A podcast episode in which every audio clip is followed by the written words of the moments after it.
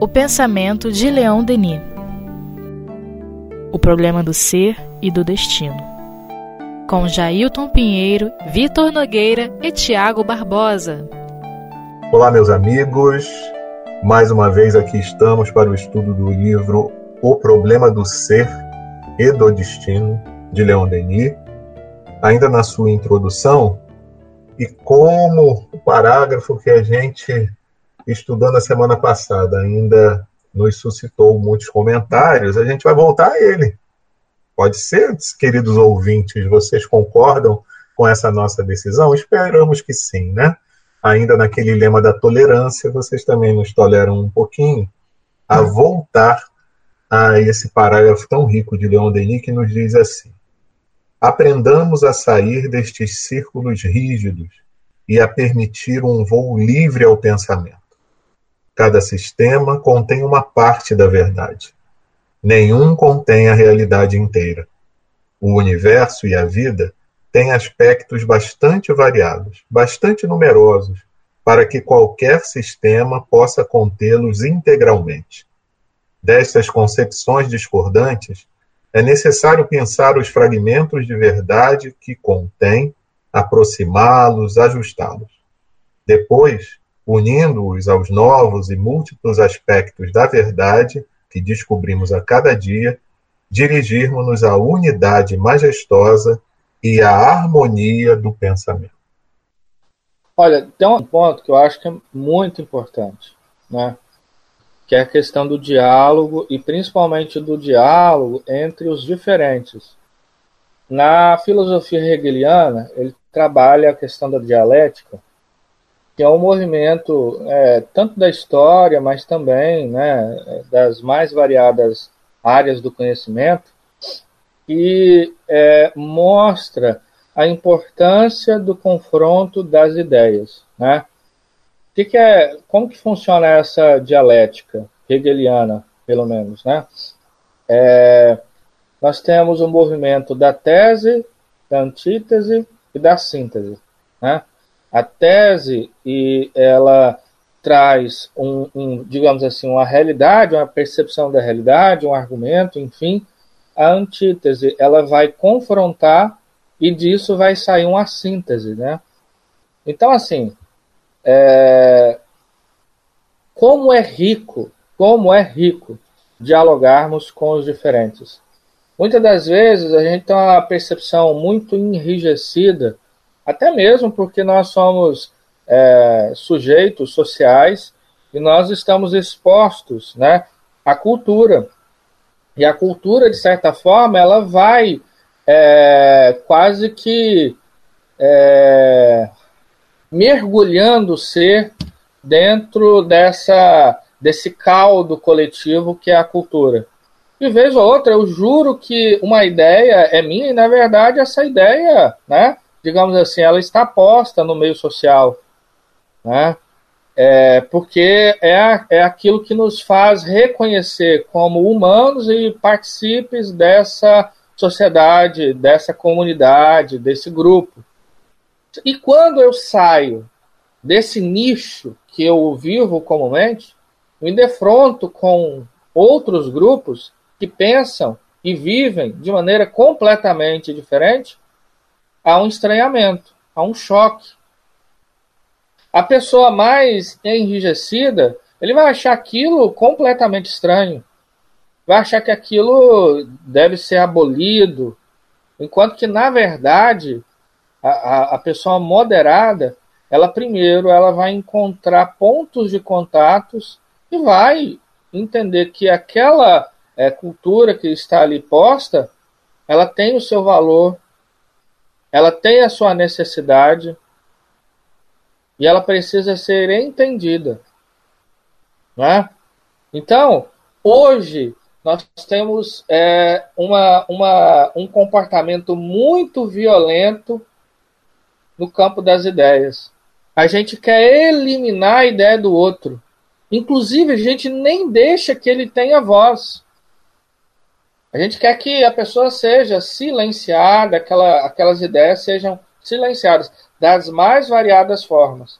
atacando sem conhecer essa ideia. Olha, gente, é, é, é um fenômeno assim muito curioso que é, é, do momento que estamos vivendo é que as pessoas criticam livros que nunca leram. Elas criticam, é, sabe aqueles críticos literários que né, é, é uma tarefa belíssima, né? É, e, digamos assim, faz um resumo daquela obra, uma apreciação, mas ele leu. E a gente vê, inclusive, dentro da doutrina espírita, do, melhor dizendo, do movimento espírita, muitas pessoas, nossa, é fulano, e, e começa a criticar, mas nunca leu a obra. E as ideias? A pessoa nunca parou para conversar, por exemplo, com o Vitor sobre o que, que ele acha do ponto vermelho no ponto azul. Mas olha, o Vitor pensa aí, o Vitor gosta disso, meu Deus, coisa errada, que, que horrível. Né? Então isso, é, a alma mais madura, ela é muito tolerante. Ela é muito tolerante. Né? E, e, e a, a, as pessoas que têm, digamos, é, uma dificuldade de conviver com a pluralidade das ideias, das religiões, das ideologias, das formas de viver. Né? Porque, olha, quantas formas hoje nós temos de viver? Né? Há uma pessoa que é vegana, mas há uma pessoa que é vegetariana, mas há uma pessoa que é carnívora, e por aí vai. Cada uma é, é, vive dessa forma, tem uma experiência de vida. Veja, talvez a, a, eu, eu critico tanto aquela ideia, mas se eu tivesse a mesma história de vida, eu teria a mesma posição. E às vezes eu critico um grupo, e olha como que o Espiritismo nos ajuda e elucida muitas dessas questões. Que no passado eu vivi. E ajudei a construir aquela forma de viver, aquelas ideias. Então, por isso que Allan Kardec nos recomenda a tolerância, trabalho, solidariedade e tolerância. A gente precisa de muita tolerância no mundo que nós vivemos, né?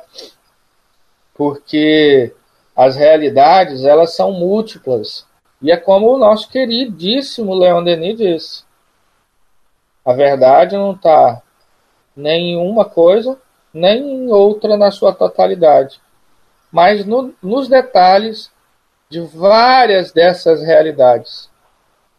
Né? Então, é, é, tolerância é uma palavra que a gente precisa muito, né? É, tolerância para conosco, tolerância para com os outros, tolerância para com as, as ideias, enfim, tolerância sempre. Né? E, e às vezes a gente se diz assim, ah, eu sou muito tolerante, mas assim, eu não vou naquele lugar, eu, eu, eu não leio isso, eu, eu não converso com esse tipo de pessoa. Né? É, isso é tolerância? Não. Jesus, que é o nosso mestre e Senhor, guia e modelo para a humanidade, ele não se privou de conviver com as pessoas de má vida. Mas ele se privou de conviver com as pessoas puritanas. Isso é muito curioso. Ele conviveu com o cobrador de impostos, ele conviveu com a ignorância e a rudeza de um Pedro, né? ele conviveu com a mulher de má vida como Madalena, né? Ele curou o servo de um centurião romano. Né? Ele foi na casa de um cobrador de impostos, jantou com sua família, se hospedou. Né? E nós? A gente né? Então, assim, tolerância, a gente precisa muito desse sentimento né, para conviver e entender, e mais do que isso, aprender com as diferenças. Bem, vamos dar sequência aqui no parágrafo seguinte. A crise moral e a decadência de nossa época provém em grande parte do fato de o espírito humano ter se imobilizado durante muito tempo. É preciso arrancá-lo da inércia, das rotinas seculares, orientá-lo na direção das altas esferas, sem perder de vista as bases sólidas que uma ciência ampliada e renovada vem oferecer-lhe. Esta ciência de amanhã, nós trabalhamos para construí-la. Ela nos fornecerá o critério indispensável, os meios de verificação e de controle, sem os quais o pensamento entregue a si mesmo sempre correrá o risco de perder-se. Bom, olha, esse parágrafo é, é, muito rico, né? É incrível como que a gente é, tem farto material para reflexão em um único parágrafo de Leon Denis. É, ele tem uma capacidade de fazer síntese, né? É como se é, é, um fragmento é, condensasse ali quase que um rio todo de verdade, de beleza, né? É, esse prefácio, a gente pode dizer assim, que ele, ele, ele tem uma validade e o terá durante muito tempo. Ele fala aqui para nós, no início, dessa crise moral, da decadência do nosso tempo. Então, ele identifica um problema. Né? Qual é o problema? Há uma crise moral. Há uma crise moral. E por que dessa crise moral? Ele vai dizer, do fato do espírito humano ter se imobilizado durante muito tempo. O que, que é esse imobilismo do espírito humano? É porque, em função dos sistemas, das escolas de sistema, ela serviu, em verdade, não de libertação para que o espírito humano pudesse voar pelos esplendores do céu. Né? Não. Ela serviu de uma verdadeira gaiola e a gente fica dando voltas dentro da nossa própria percepção que está nublada em função de um sistema de crença. Enquanto que o convite de Denis, da doutrina espírita, do cristianismo primitivo, é que, na verdade, a gente se liberte disso. E uma coisa que sempre nos chamou a atenção, desde quando lemos o livro dos Espíritos, é a questão assim: bom, onde está a verdade? Onde está a verdade? Allan Kardec vai nos apresentar, na terceira parte de O Livro dos Espíritos, as leis morais. Bom, então nós, nós temos é, alguma coisa que vai nortear a vida e a existência humana. Mas aí fica a questão. Mas onde a gente acha essa, as leis morais? Será que é aquilo que está no livro dos Espíritos? Será que é o que está no Alcorão? Nos conjuntos de ensinamento de Siddhartha Gautama, Buda, ou nos Evangelhos, ou na Torá? E aí Allan Kardec, com sua genialidade, ele vai questionar os espíritos. Onde está inscrito a lei de Deus? Veja, os espíritos poderiam dar, né, um, espírita budista viesse responder, ó, tá com Buda. Um espírito cristão está com Cristo, ou melhor dizendo, tá, está nos evangelhos. É porque o Cristo, como sendo a perfeição máxima, ele conhece a verdade. Mas não significa pelo fato de eu ser cristão que eu tenho essa verdade. São coisas diferentes. Mas aí os espíritos vão responder a Allan Kardec que está na consciência. E, e a questão é que a gente fica brigando, fica correndo é, atrás de uma verdade que está fora da nossa consciência. Está no mundo material, está nos livros. Veja, a gente está fazendo apologia à ignorância, que a gente não tem que ler, que a gente não tem que ir num culto religioso, ou, enfim. Não, a gente não tem que ir na universidade, ao contrário. Mas assim, a verdade, é, a, A, a moral, genuinamente, é um processo de descoberta em si mesmo. É uma atividade solitária, mas solidária ao mesmo tempo. Porque quanto mais eu descubro, isso facilita a minha percepção da vida e do mundo e faz com que é, a gente possa inspirar outras pessoas na jornada da descoberta da verdade que está em si. Né? Então, nesse sentido, a doutrina espírita é libertadora. E, e a questão do imobilismo, que Leon Denis vai é, trazer aqui para nós, né, um dos sintomas do momento que nós estamos vivendo, é porque o ser humano ainda se observa muito pouco. Nós temos uma medicina de ponta que é capaz né, de é, trazer é, saúde bem-estar, nós temos uma astronomia que leva sondas ao espaço sideral para observar é, é, é, os confins do universo. Né? Nós temos uma microbiologia e que é capaz de observar é, os os seres vivos mais ínfimos, mas o que é urgente para todos nós hoje é olhar para si. Eu acho que o momento que nós estamos vivendo é, é propício a isso, né? porque a gente está num momento de isolamento social. E a maioria de nós está é dentro de suas casas, na solidão, talvez, mas é um momento excelente para a gente mergulhar nas profundezas do nosso ser. Né? É como um lago né, em que nós ainda, muitos infantis, a gente tem medo de fazer o um mergulho. Mas a doutrina espírita é um excelente instrumento para nos fornecer a roupa para esse mergulho. Né? Então, que a gente possa mergulhar mesmo, para não se imobilizar dentro de nós mesmos, para que ali a gente consiga caminhar, né? caminhar sempre para o mais além e para o mais alto. Quando a gente olha né, para o tempo que a gente vive hoje e a gente observa a quantidade de informação que a nossa sociedade tem acesso, é, a gente tem a certeza de que em, nenhum outra, em nenhuma outra época é, da existência humana sobre a Terra é, nós tivemos nós tivemos tanto acesso a essa informação.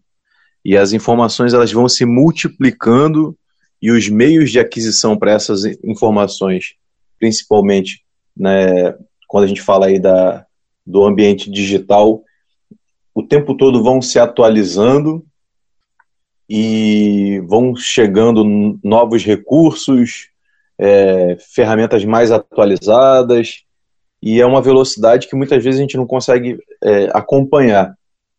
Mas é um paradoxo, é, como a gente percebe que, em grande parte, essa grande quantidade de informação não está se traduzindo em conhecimento.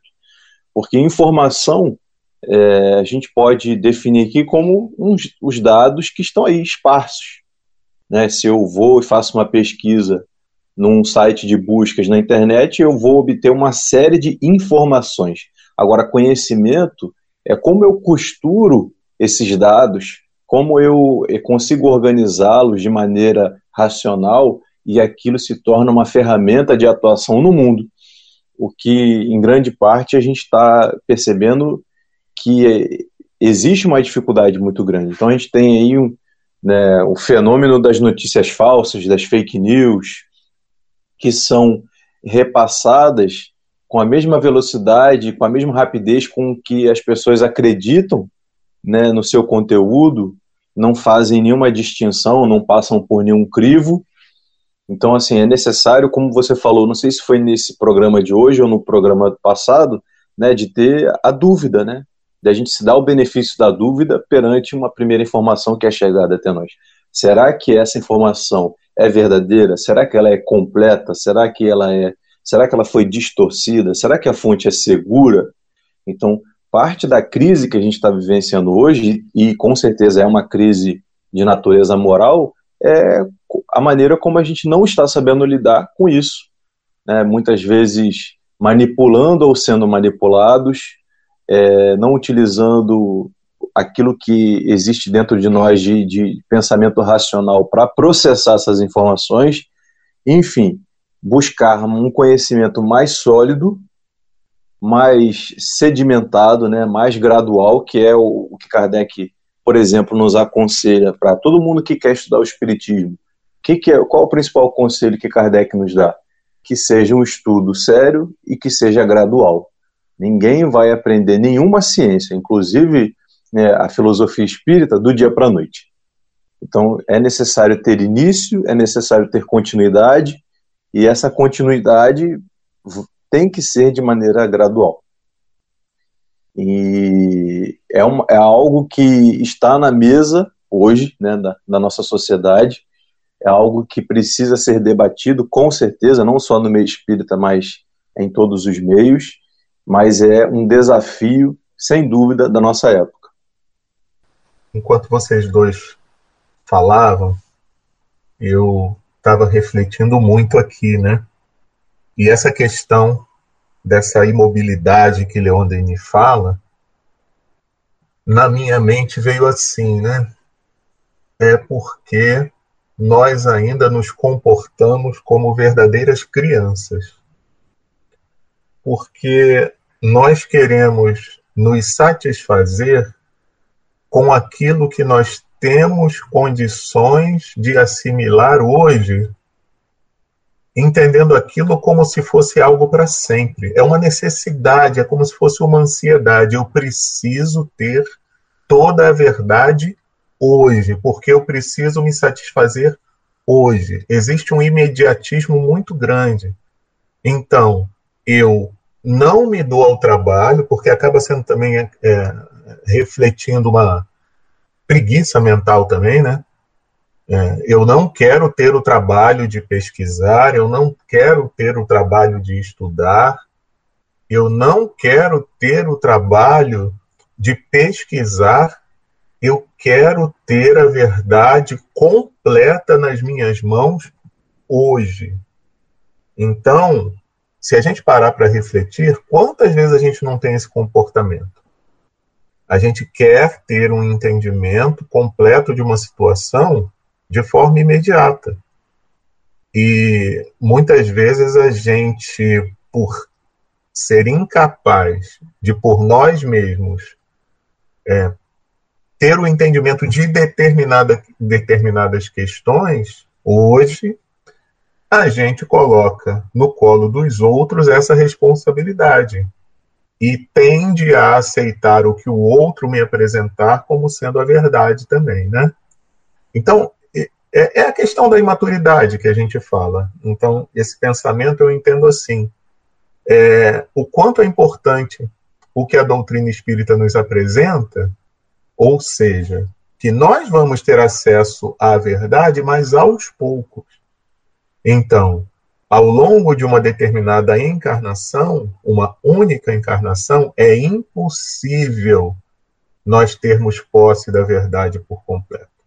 E é por isso que existe a reencarnação.